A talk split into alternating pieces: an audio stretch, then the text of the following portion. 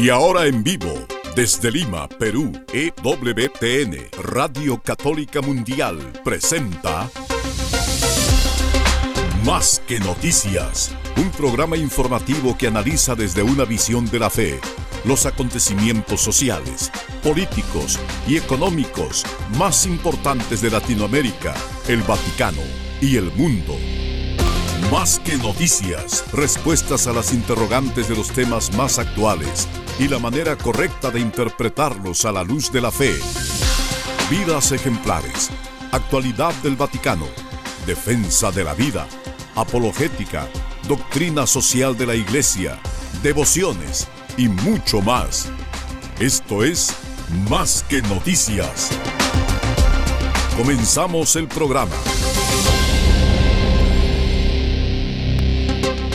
Estamos con ustedes amigos celebrando que tenemos una gran misión, la misión de convertirnos, o sea, de entregarnos a Dios, de fiarnos de Él más que de nosotros mismos, de hacer de Él, nada menos que Él, nuestra esperanza por encima de toda otra esperanza que entonces se llena de sentido porque nos lleva hacia Él, que es nuestro único y real, infinito sentido. Y amarlo más que a nosotros mismos, más que a nuestro propio bien, porque Él es infinitamente amable. Cuando hacemos eso, nuestra esperanza es una esperanza recta, porque es la consecuencia de amarlo a Él más incluso que nuestra propia esperanza. Y para todo eso nos fiamos de Él, muy por encima de nosotros mismos, porque así son los hijos. Los hermanos de Jesucristo, el primero de muchos hermanos, que tienen la misión de hacer presente a su hermano mayor, que es Dios con nosotros para la salvación de todos los hombres. Gracias por acompañarnos hoy en Más que Noticias. Los saluda Eddie Rodríguez Morel. También recién mi saludo amigos, les habla Guillermo Montezuma. Qué bueno que nos encontremos nuevamente para tratar de seguir buscando y conociendo ese Cristo que es el rostro del Padre, que es el nuevo Adán, que es el primer hombre que había de venir y que nos revela nuestra propia realidad, nuestro misterio, un misterio de seres viadores, estamos en camino hacia la casa del Padre y sabemos que tenemos enemigos, pero no son nuestros enemigos, nuestros hermanos, no son la gente del mundo frágiles y vulnerables como nosotros, sino son las fuerzas espirituales, el enemigo, el maligno, Satanás, sus huestes, pero no estamos solos en este combate estamos también protegidos por ese ejército de santos y de santos arcángeles que estamos recordando hoy en la iglesia, como es Miguel, como aquel que suplicamos siempre su presencia para vencer a las acechanzas de Satanás, ese Gabriel que rogamos podamos tener a través de su intercesión las palabras del Evangelio en nuestros labios, y Rafael para que nos procure el don de la salud, para recuperar la salud, para que nos proteja en el camino imploramos la presencia de estos santos arcángeles que la iglesia recuerda hoy y que esperamos nos conduzcan en el caminar de este programa. Y tenemos una bonita nota que ha publicado hoy la Brújula Cotidiana sobre la oración a San Miguel Arcángel que no ha pasado de moda. Fue, fue antes era la oración que se rezaba después de todas las misas altas, las misas más solemnes, invocando la protección de San Miguel Arcángel contra las acechanzas del demonio y de los demonios que vagan por el mundo buscando la perdición de las almas. San Juan Pablo II elogió esta oración y, y el Papa Francisco volvió a establecerla durante el periodo de la pandemia, después de las misas, y es algo que muchos han continuado rezando. Y es bueno que la recemos y que sepamos algo más sobre esta oración que, según dice esta nota, no pasa de moda. Amigos, y qué importante es esa súplica de niños a los santos ángeles, qué importancia es que volvamos a ser como niños, siempre en una actitud de apertura, en una actitud de dejarnos sorprender, de estar en, en apertura de corazón y dejarnos conducir, una característica que se pide a la iglesia en este tiempo por boca del Papa y por boca de tantos pastores que se encuentran así y, motivados a decir, la iglesia tiene que ser abierta, tenemos que dar acogida a todos, tenemos que estar en una actitud de escucha. Y tenemos que darles una noticia que es un poquito la contradicción de esta propuesta, porque la Santa Sede piensa ejercer un control absoluto sobre la información que salga del sínodo, o sea que va a ser de carácter reservado la labor sinodal de esta asamblea tan extraña, general y ordinaria, que va a comenzar en breves días, el 4 de octubre, el próximo miércoles, pues va a tener un modelo bastante raro, de una otra manera, todavía no está definido el reglamento, pero sinceramente bueno, comenzamos con una, una actitud que no es muy con, acorde con lo que se está hablando.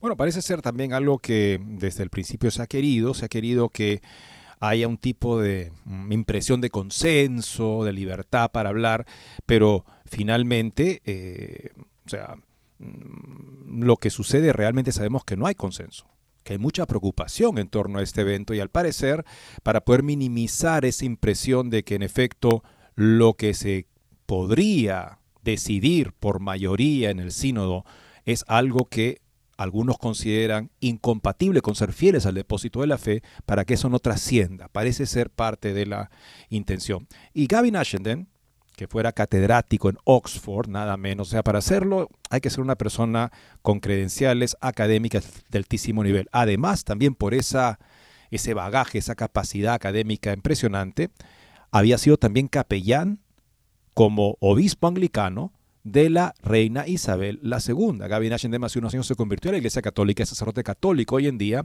y regularmente comenta la actualidad eclesial y específicamente el sínodo, y lo hace también con mucho contexto porque él ha explicado cómo él vivió por un proceso sinodal hace unos 30, 40 años en la comunión anglicana, que dice él, fue una ocasión para, en nombre de palabras muy bonitas, amables, de acogida y cercanía, se acabó de derrumbar lo que quedaba de ortodoxia cristiana al interior de la comunidad anglicana y se convirtió más en un tipo de presencia política progresista que una presencia evangelizadora.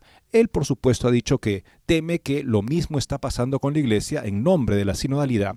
Y recientemente, hace un par de días, acaba justamente del día de ayer, acaba de publicar un interesante artículo que también ha publicado, como suele publicarlo también, en video por YouTube. Gavin Ashenden, vale la pena siempre seguirlo. Este artículo tiene este nombre, El problema de priorizar el ecumenismo y el diálogo interreligioso en el sínodo, porque justamente nos va a plantear que hay dos tipos de ecumenismo. Un ecumenismo que se enfrenta a las cuestiones que podrían dividirnos y otro que simplemente las deja de lado en nombre de ser amables. Y una nueva versión que finalmente dice deja todo eso de lado y lo supera hacia un tipo de visión progresista, un tipo de marxismo progresista woke que parece ser la verdad, entre comillas, que encontramos en el instrumento preparatorio. O sea, ya no está la verdad del Evangelio que plantea la necesidad de enfrentarnos a las proposiciones de diferentes comuniones cristianas en base a si concuerdan o no con el Evangelio, sino que simplemente se, se opta por abrazar un tipo de agenda progresista que sería la nueva verdad que uniría a los cristianos al margen de cualquier consideración propiamente cristiana. Y creo que eso de ser amables es en verdad algo muy bueno. Yo creo que nos han educado por lo menos a muchos a que hay que ser amables, pero el encuentro con Cristo es un encuentro que te llena de pronto de gozo, participar en un retiro, por ejemplo, uno de Maús, y, de pronto dices, esto está magnífico, o vas a un rosario y encuentras una profunda piedad, y dices, esto está excelente, voy a llamarlos para que vengan a participar de este retiro, de este rosario, de este apostolado, de esta ayuda a la gente, de este momento de vía crucis, de piedad, es llevar a la gente al encuentro con ese Cristo con el cual de pronto nos hemos topado cara a cara hemos escuchado su voz, su mensaje, y nos, nos de pronto nos surge en el corazón deseo que la gente se encuentre con el Señor en la iglesia, en la iglesia católica. Pero fíjense esta nota, amigos, que les compartimos sobre el próximo cardenal Stephen Chow, obispo de Hong Kong, que ha dicho ayer eh, que la evangelización en China debería centrarse en comunicar el amor de Dios sin tener la intención de que los chinos se conviertan al catolicismo. Es decir, no quieren que haya este cardenal de la iglesia, eh, gente eh, dentro de la iglesia católica. Y según Dice el mismo prelado jesuita que es lo que el Papa quiere. Vamos a compartirles esta tremenda, no sé si terrible o desgraciada noticia. Tendremos la ocasión justamente también de comentar a partir de la lectura que estoy haciendo de esta, este, este esta reinvención de la Compañía de Jesús bajo el general supremo, bajo el, superior general Pedro Arrupe, donde él plantea que no se puede, eh, bueno, más bien no solo tanto él, sino que el Vaticano justamente le plantea a él que debe tener mucho cuidado de mantener el carácter evangelizador ante todo de la compañía de Jesús. Y eso es lo que lamentablemente se perdió bajo el mismo general Arrupe, que parece ser un modelo también para lo que ahora se llama nueva sinodalidad ya a nivel de toda la Iglesia Universal, lo que él instauró en la compañía de Jesús, el discernimiento comunitario. Por otro lado, amigos, recordamos las desafortunadas frases de un nuevo cardenal, Aguiar, que dijo que eh, la JMJ el encargado de convocarla, de organizarla, no se iba a buscar la conversión de los jóvenes a Cristo, ni al catolicismo, ni nada por el estilo. Bueno, al parecer, no sabemos por qué, acaba teniendo un destino bastante raro para un nuevo cardenal y de poca relevancia y poca importancia. Sobre eso también se hace eco la nueva brújula cotidiana. Y finalmente, amigos, una nota de religión y libertad. Y están en Roma los 21 nuevos cardenales que serán creados cardenales mañana. Algunas claves para entender lo que aporta cada uno. Con eso y más, amigos, regresamos después de una muy breve pausa. No se muevan de EWTN, Radio Católica Mundial. Enseguida regresamos con Más que Noticias.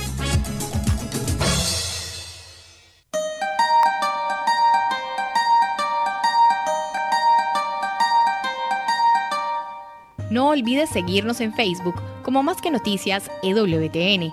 Allí podrás encontrar las noticias que tratamos día a día en el programa. Además, pueden escribirnos con sus comentarios o sugerencias.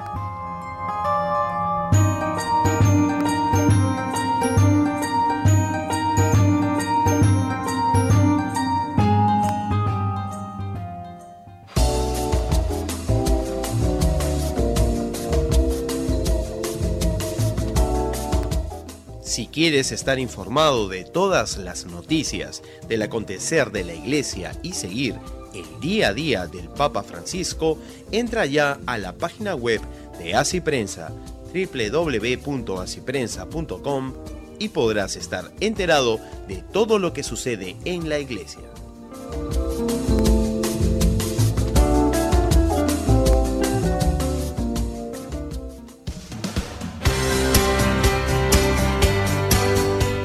Ya regresamos en EWTN, Radio Católica Mundial, con su programa Más que Noticias.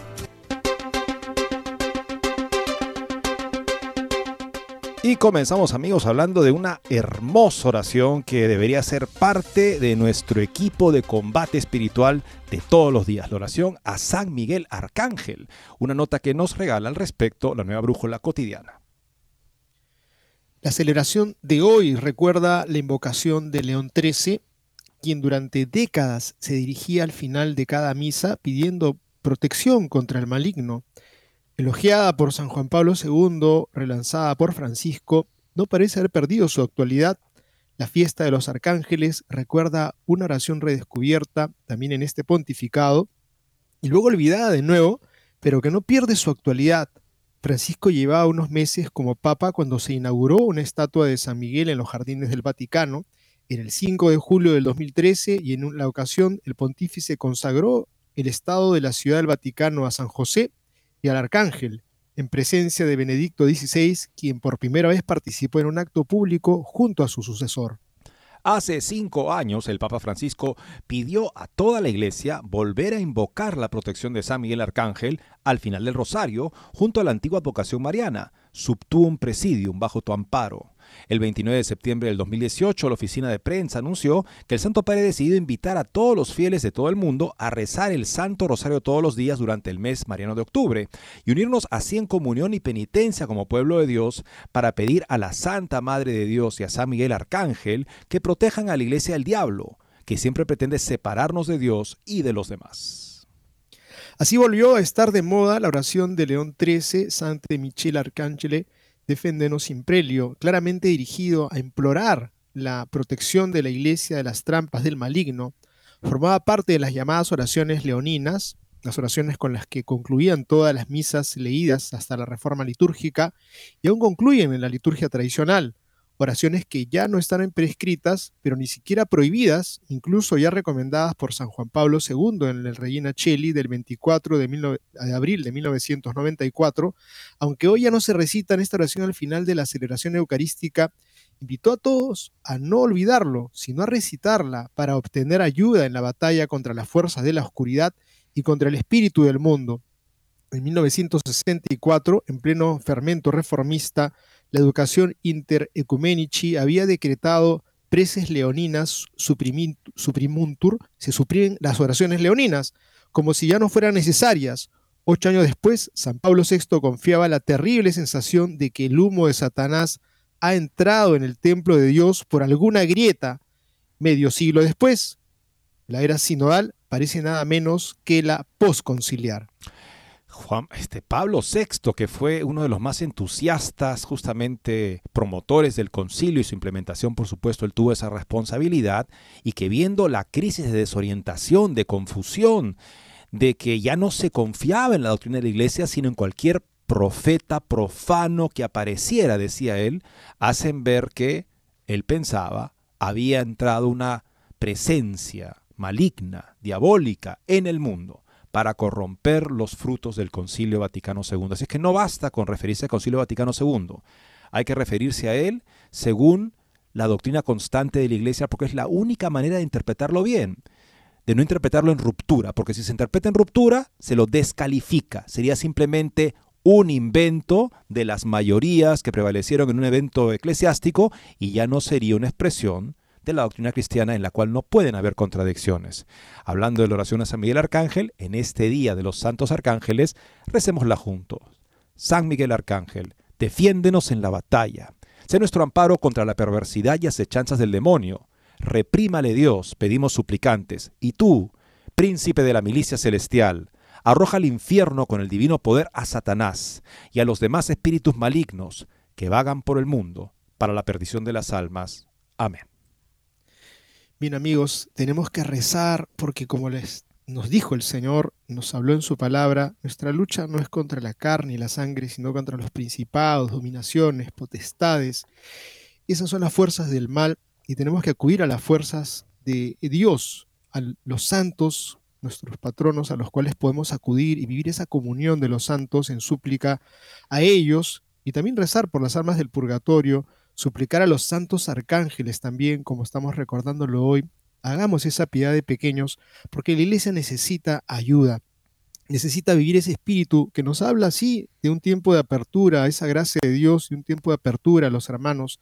Y para ver esta nota que es un poco contraste de lo que se está pidiendo, pero sin embargo hay que acatarla. Dice así la nota que recogemos de Infocatólica sobre la Santa Sede piensa ejercer un control absoluto sobre la información que salga del sínodo.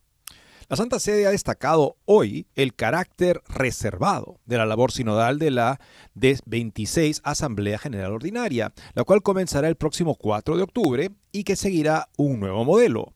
En resumen, la información de lo que se debata en el sínodo procederá únicamente de los canales oficiales del Vaticano. Paolo Ruffini, prefecto del Dicasterio para la Comunicación, dijo a los periodistas en una conferencia de prensa que el sínodo es un momento de discernimiento comunitario. Ah, qué interesante, justamente la palabra que instauró en la compañía de Jesús el padre Pedro Arrupe, discernimiento espiritual comunitario. Esa palabra no existía antes en la compañía de Jesús, él la instaura y lo que quiere hacer es abrir este tipo de consulta a todos en la compañía, de modo que todos pudieran participar. Eso también era nuevo, porque hasta entonces cualquier tipo de deliberación que tuviera que ver con, en fin, aspectos de la espiritualidad y la misión de la compañía era reservada a, unos, a los religiosos mayores y los que tenían los cuatro votos y que tenían una serie de condiciones para poder participar de este tipo de deliberaciones. Él quiso abrirlo a todos por igual y además también puso otra regla.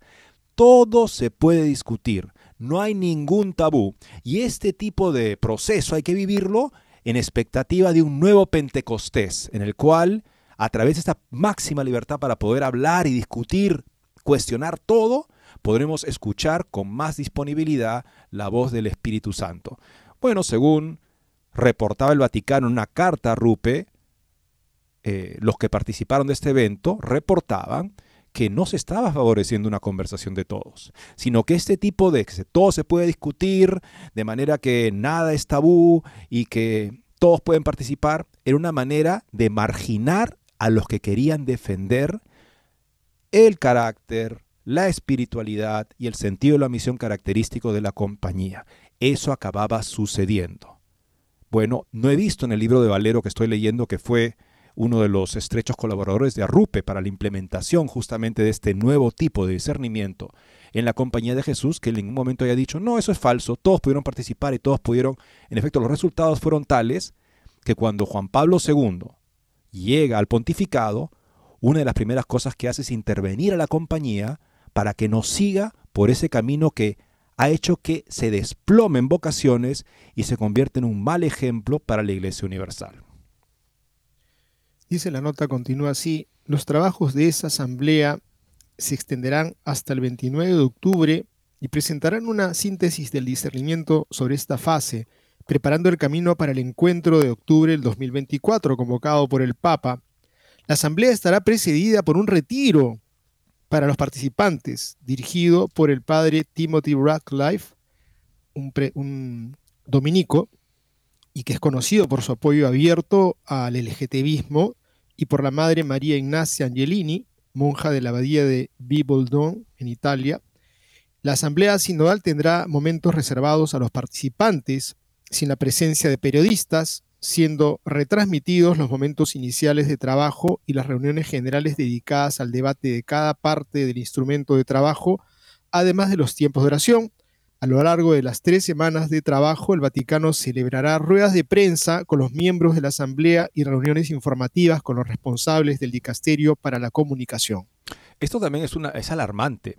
Timothy Radcliffe es una persona que ha hablado justamente de cómo las relaciones homosexuales pueden ser algo que revela de alguna manera el amor de Dios.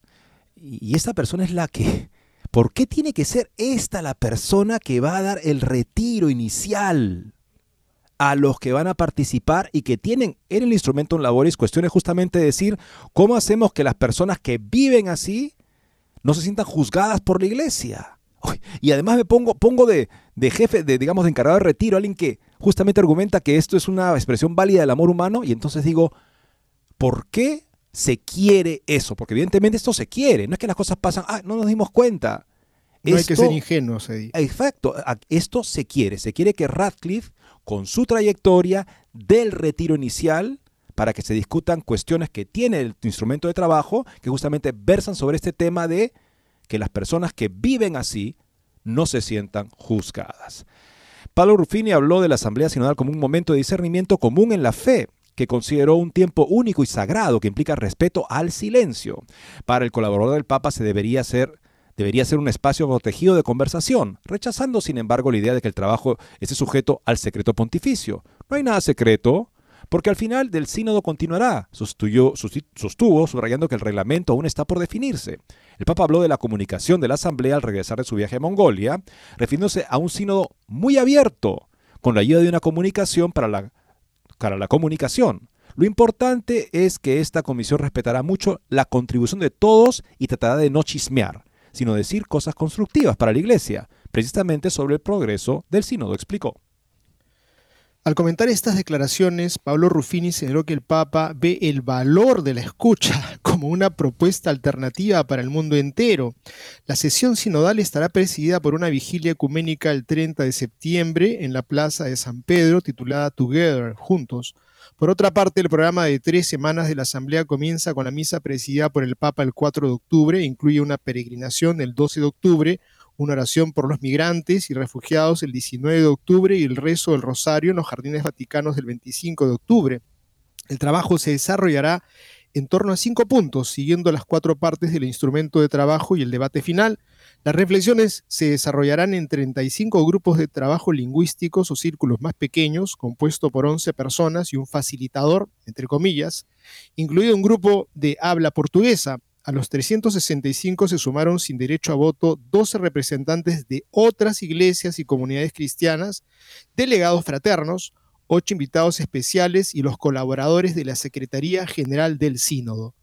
Otras 57 personas, entre ellas 20 mujeres, participarán como expertos, como ya ocurría antaño, o facilitadores, es decir, personas especializadas que tienen como misión facilitar el trabajo en las distintas fases, también sin derecho a voto. Si bien estos facilitadores no tienen derecho a voto, van a ser tremendamente influyentes porque el núcleo de los trabajos del sínodo se realizará en estos eh, grupos o círculos pequeños.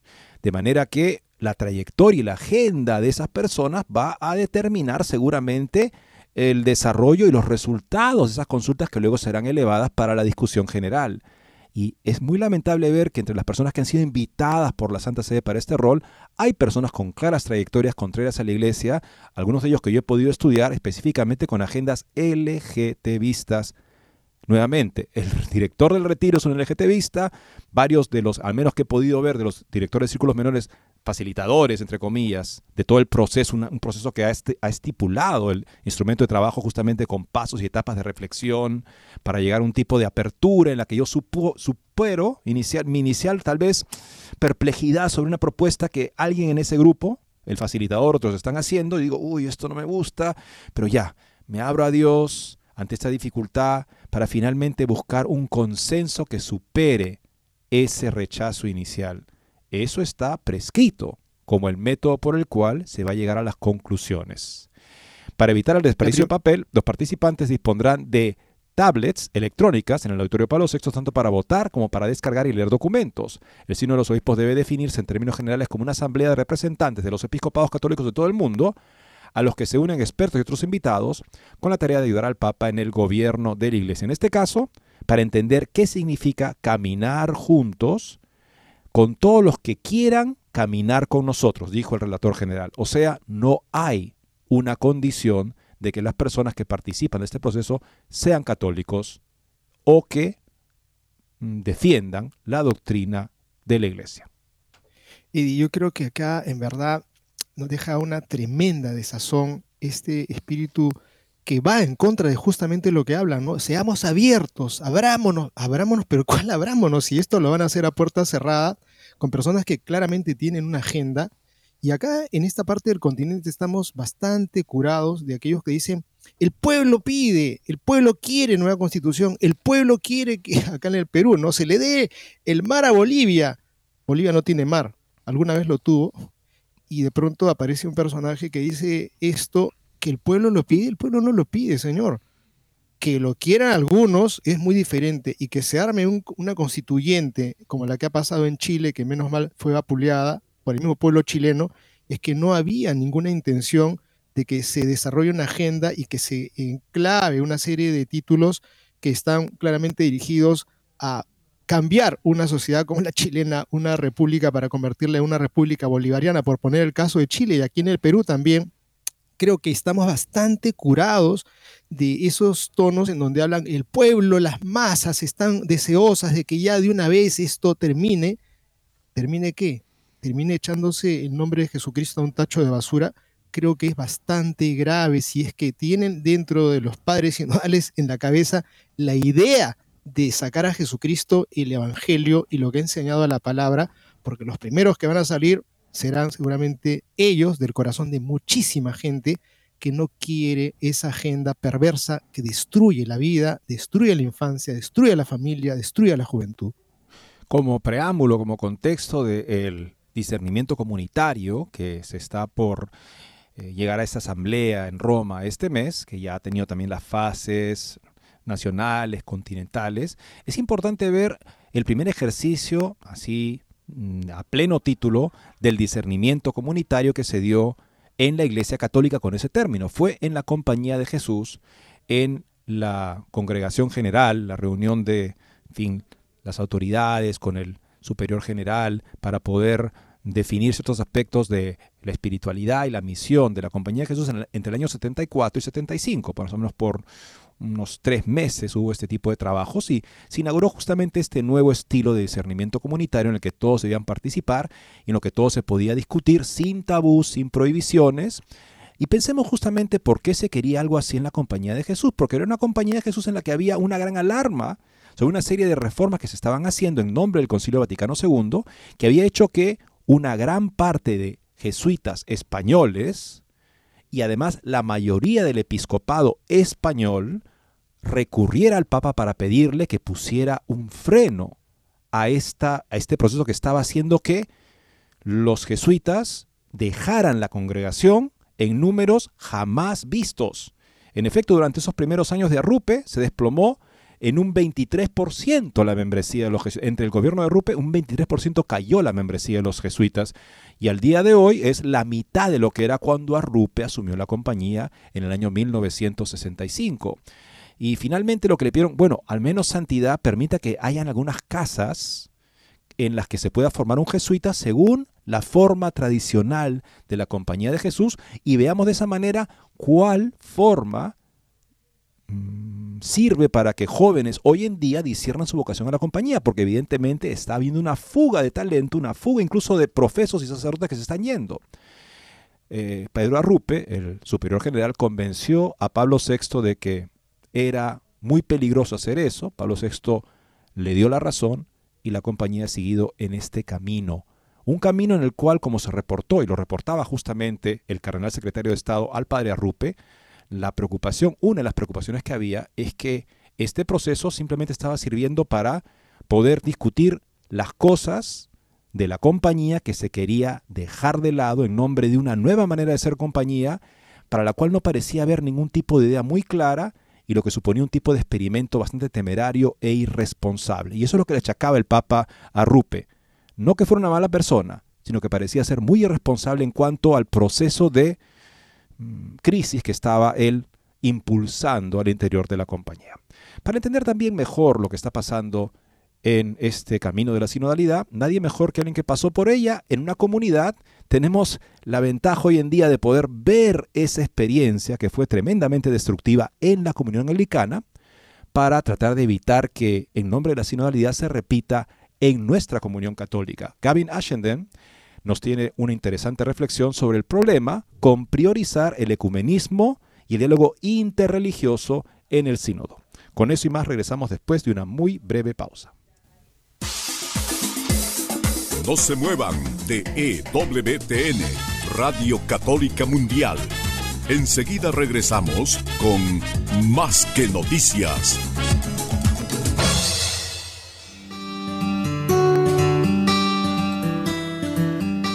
En la página web de EWTN podrás encontrar los programas de EWTN Radio y Televisión.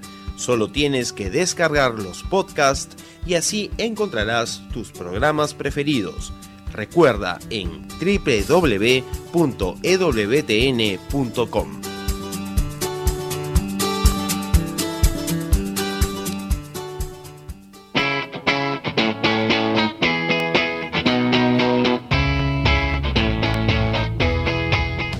Te invitamos a que visites la página web de Asiprensa www.asiprensa.com donde encontrarás todas las noticias y actualidad de la Iglesia en el mundo.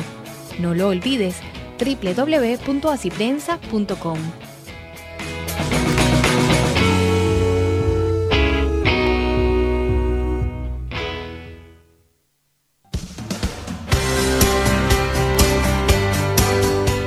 Ya regresamos en EWTN, Radio Católica Mundial, con su programa más que Noticias.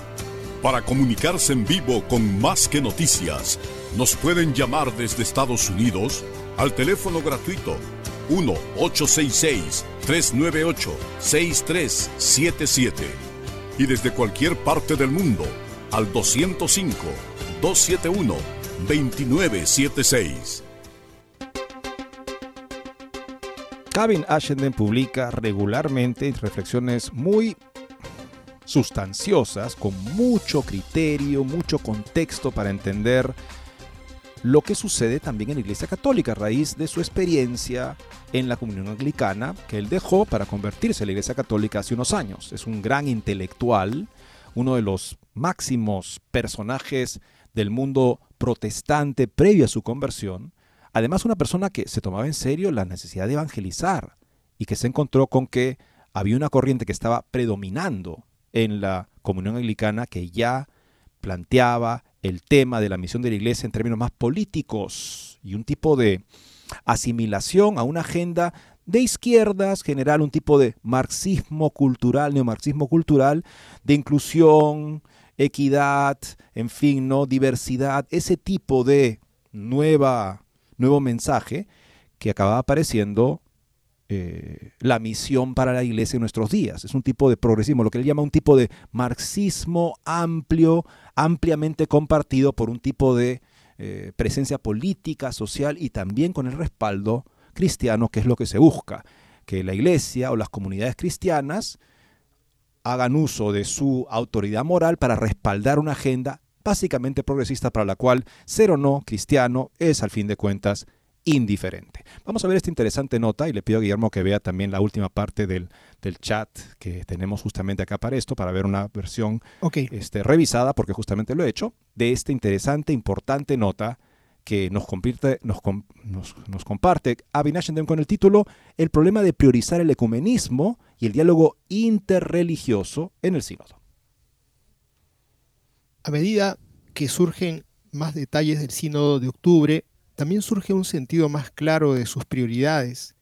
El 30 de septiembre comenzará el sínodo con una vigilia ecuménica. Se invitado a una gran cantidad de invitados ecuménicos. Se habla mucho del hecho de que el sínodo sobre la sinodalidad se inicie con florituras ecuménicas. Sor Nathalie Beckart, del sínodo de los obispos, comentó, la sinodalidad y el ecumenismo son dos caminos que deben recorrerse juntos. Hay dos respuestas a esta estrategia. Una sería mirar las cuatro categorías de participantes que detallan quién puede participar y de qué manera, y la otra es reflexionar sobre qué ecumenismo ha comenzado y qué intención se esconde detrás de la estrategia. Ecumenismo es una de esas palabras bonitas, amables, que sugieren amplitud de miras, calidez de corazón y generosidad de espíritu, y de hecho conduce hacia otra categoría de amplitud de miras, los encuentros interreligiosos, o sea, no solamente entre cristianos, sino con otras religiones. De hecho, durante el retiro de tres días que seguirá a la vigilia ecuménica, habrá talleres tanto ecuménicos como interreligiosos con religiones no cristianas. Los representantes católicos y los delegados ecuménicos, que se dividen en cuatro categorías de participación, podrán tener encuentros en seminarios entre ellos, pero también con el Islam y el budismo. La intención prescrita es ver qué se puede aprender de estas comunidades. Por supuesto, hay dos perspectivas filosóficas distintas en nuestra cultura occidental contemporánea en rápida evolución, y el ecumenismo se ve diferente dependiendo de la visión del mundo que se adopte. En la visión más antigua, que prefiere el lenguaje de la verdad proposicional objetiva, la fractura con los protestantes, el mayor de los socios ecuménicos, se debió en parte al rechazo protestante del sobrenaturalismo, la experiencia de lo sobrenatural siempre ha sido una característica de la Iglesia Católica. Había impulsado la dinámica de la evangelización, así como la fe y la práctica de la Iglesia. Al menos así fue hasta que llegó la Ilustración con un nuevo materialismo pragmático que desconfiaba profundamente de lo milagroso, que abrió una brecha mayor entre la materia y el espíritu y produjo el protestantismo. El enfrentamiento entre aquellos protestantes que negaban lo milagroso, tanto en la misa como en el mundo extendido de lo material, y aquellos católicos que vivían, celebraban y evangelizaban con lo milagroso, ha sido tan difícil de explicar como de superar y sanar.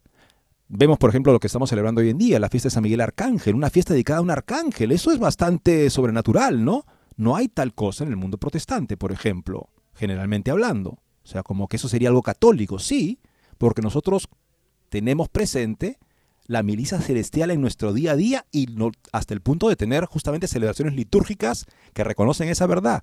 Eso no existe generalmente en el mundo evangélico, digámoslo así. La visión más nueva, dice él de lo ecuménico, prefiere lo subjetivo y relativo. Se propone desatar el nudo gordiano ecuménico intentarlo intentando disolverlo en una pomada de amabilidad.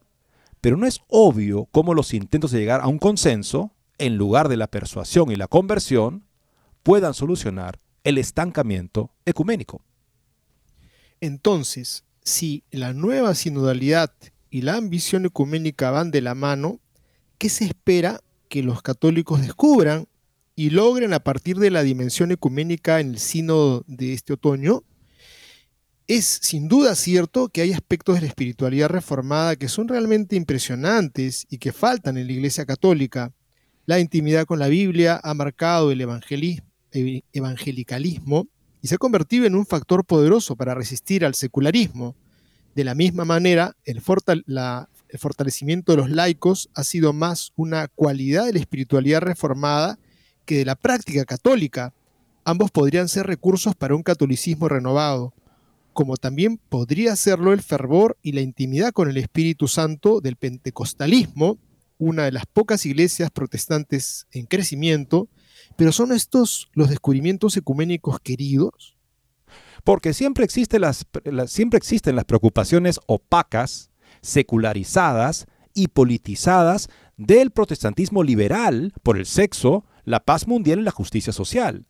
Pero estas son las características de iglesias moribundas. Ha desarrollado la nueva sinodalidad un carisma de discernimiento para valorar la espiritualidad de las iglesias protestantes en crecimiento y cuidarse de las preocupaciones de las moribundas? Si no es así, perdón, si es así, no hay señales de ello en el documento de trabajo de la Asamblea. ¿Cuáles son entonces las lecciones que la dimensión ecuménica del sínodo pretende presentar? ¿Una familiaridad con la Biblia y el Espíritu Santo? ¿O una fijación con el sexo, la política y la decadencia eclesial? Durante demasiado tiempo se ha entendido que para que todos sean uno, no se trata de una unidad orgánica con Pedro, sino más bien con un tributo a la amabilidad, para que todos se lleven mejor. Un conjunto de valores eclesiales es tan auténtico como otro, ya que no existe una escala de verdad históricamente validada para evaluarlos, el temor inevitable de muchos observadores es que el documento de trabajo para la etapa continental y el instrumento Laboris muestran una preferencia por la vieja integridad del encuentro, sobre el arduo trabajo de discernir qué valores son genuinamente católicos y cristianos y cuáles no, pero en realidad las cosas son más complejas que eso. Nos encontramos en un momento decisivo de la historia en el que el relativismo está siendo reemplazado por un dogmatismo nuevo y diferente, lo que popularmente se describe como wokery, no tienen nada de la humildad del relativismo, sino que muestra todas las ambiciones de una nueva serie de proposiciones objetivas que no admiten oposición. Resulta que el documento de trabajo del sínodo no solo propone una jerarquía plana, chata de subjetividad, sino que después de todo valora la verdad.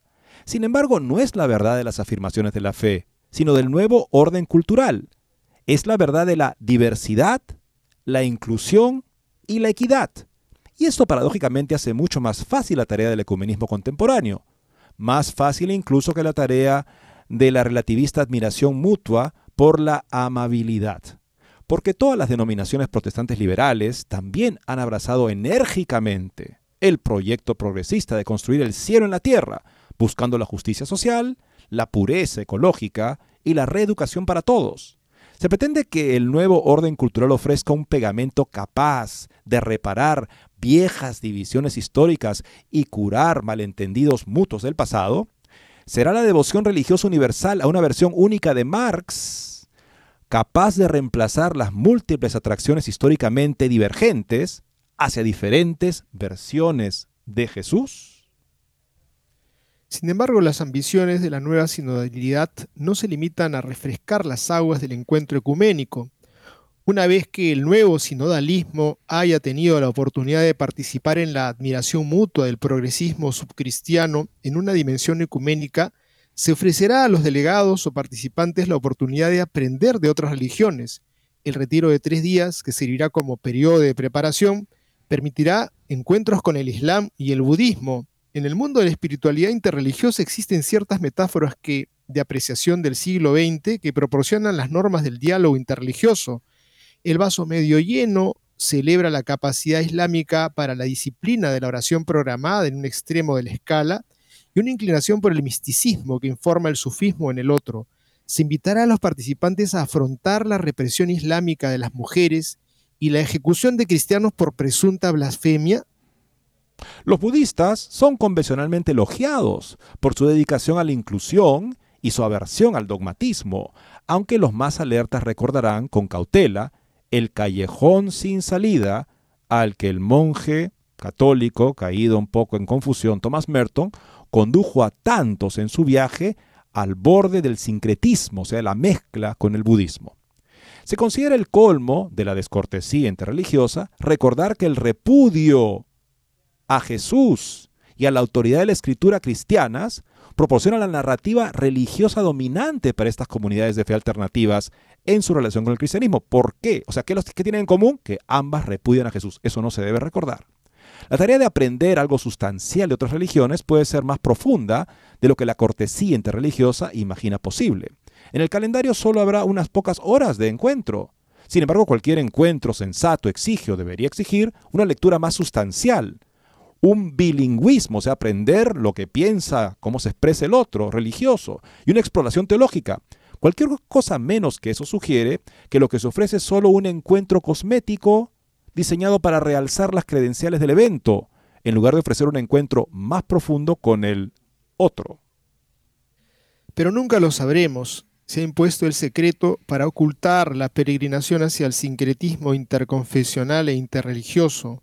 En el corazón de todo el proceso del nuevo sinodalismo emerge una brecha que plantea preguntas tan vitales que es difícil saber qué se puede lograr sin enfrentarlas explícitamente. Tiene que ver con la cuestión de la autoridad y el Tratado del Conocimiento, la epistemología, en la serie de encuentros mutuos que tendrán lugar entre los representantes del catolicismo conservador y los que favorecen la inclusión sexualizada, entre los que valoran la jerarquía y los que quieren destruirla, entre los que atesoran lo sobrenatural y los que se sienten más cómodos con lo político, entre aquellos que son devotos del Sagrado Corazón de Jesús y aquellos que se sienten atraídos por latidos alternativos. ¿Qué sistema de valores prevalecerá? Cuando se levante el secreto y se haya aceptado a los, a los incluidos, pero no cambiados, los marginados hayan sido trasladados al nuevo centro, marginando a otros, y los impotentes hayan ganado la atracción que codiciaban, presumiblemente expulsando a sus predecesores, descubriremos si el catolicismo ha sobrevivido o no a la transición hacia un utopismo hipersexualizado. La pregunta sigue siendo la de siempre. ¿Quién convertirá a quién? Espléndida pregunta, la pregunta de siempre. Cuando la iglesia renuncia a la conversión de los demás, que parece ser algo que escuchamos en varios nuevos cardenales que serán creados tales mañana, ¿qué le queda sino convertirse a la mentalidad de aquellos que ya no quiere convertir? Es lo que parece que lamentablemente está en juego con el nuevo cardenal arzobispo de Hong Kong. El cardenal elector Stephen Chow, obispo de Hong Kong, dijo ayer que la evangelización en China hoy debería centrarse en comunicar el amor de Dios sin tener la intención de que los chinos se conviertan al catolicismo. El prelado jesuita aseguró que eso es lo que el Papa quiere.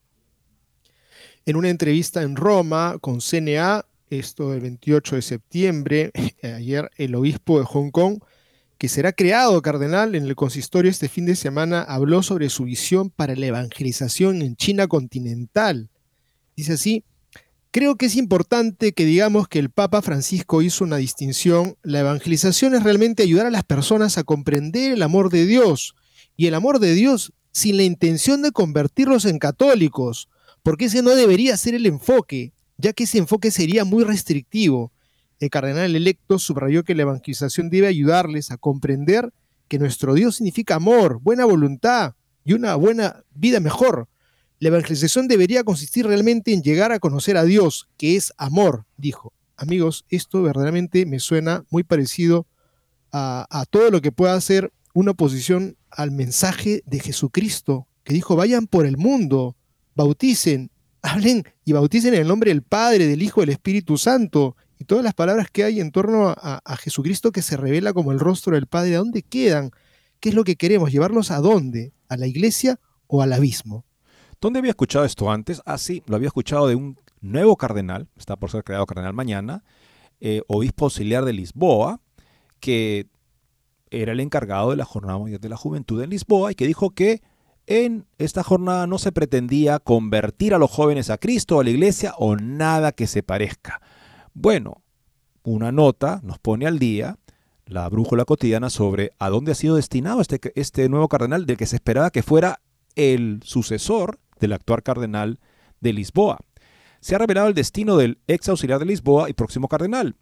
No es el trabajo tan importante que esperábamos, pero tiene al menos cierta importancia futbolística, dice la nota humorísticamente. El casi cardenal de la JMJ sin Cristo, porque así se refirió, no pretendemos evangelizar, ha encontrado su lugar, que no es el que se esperaba, y quizás él tampoco se lo esperaba.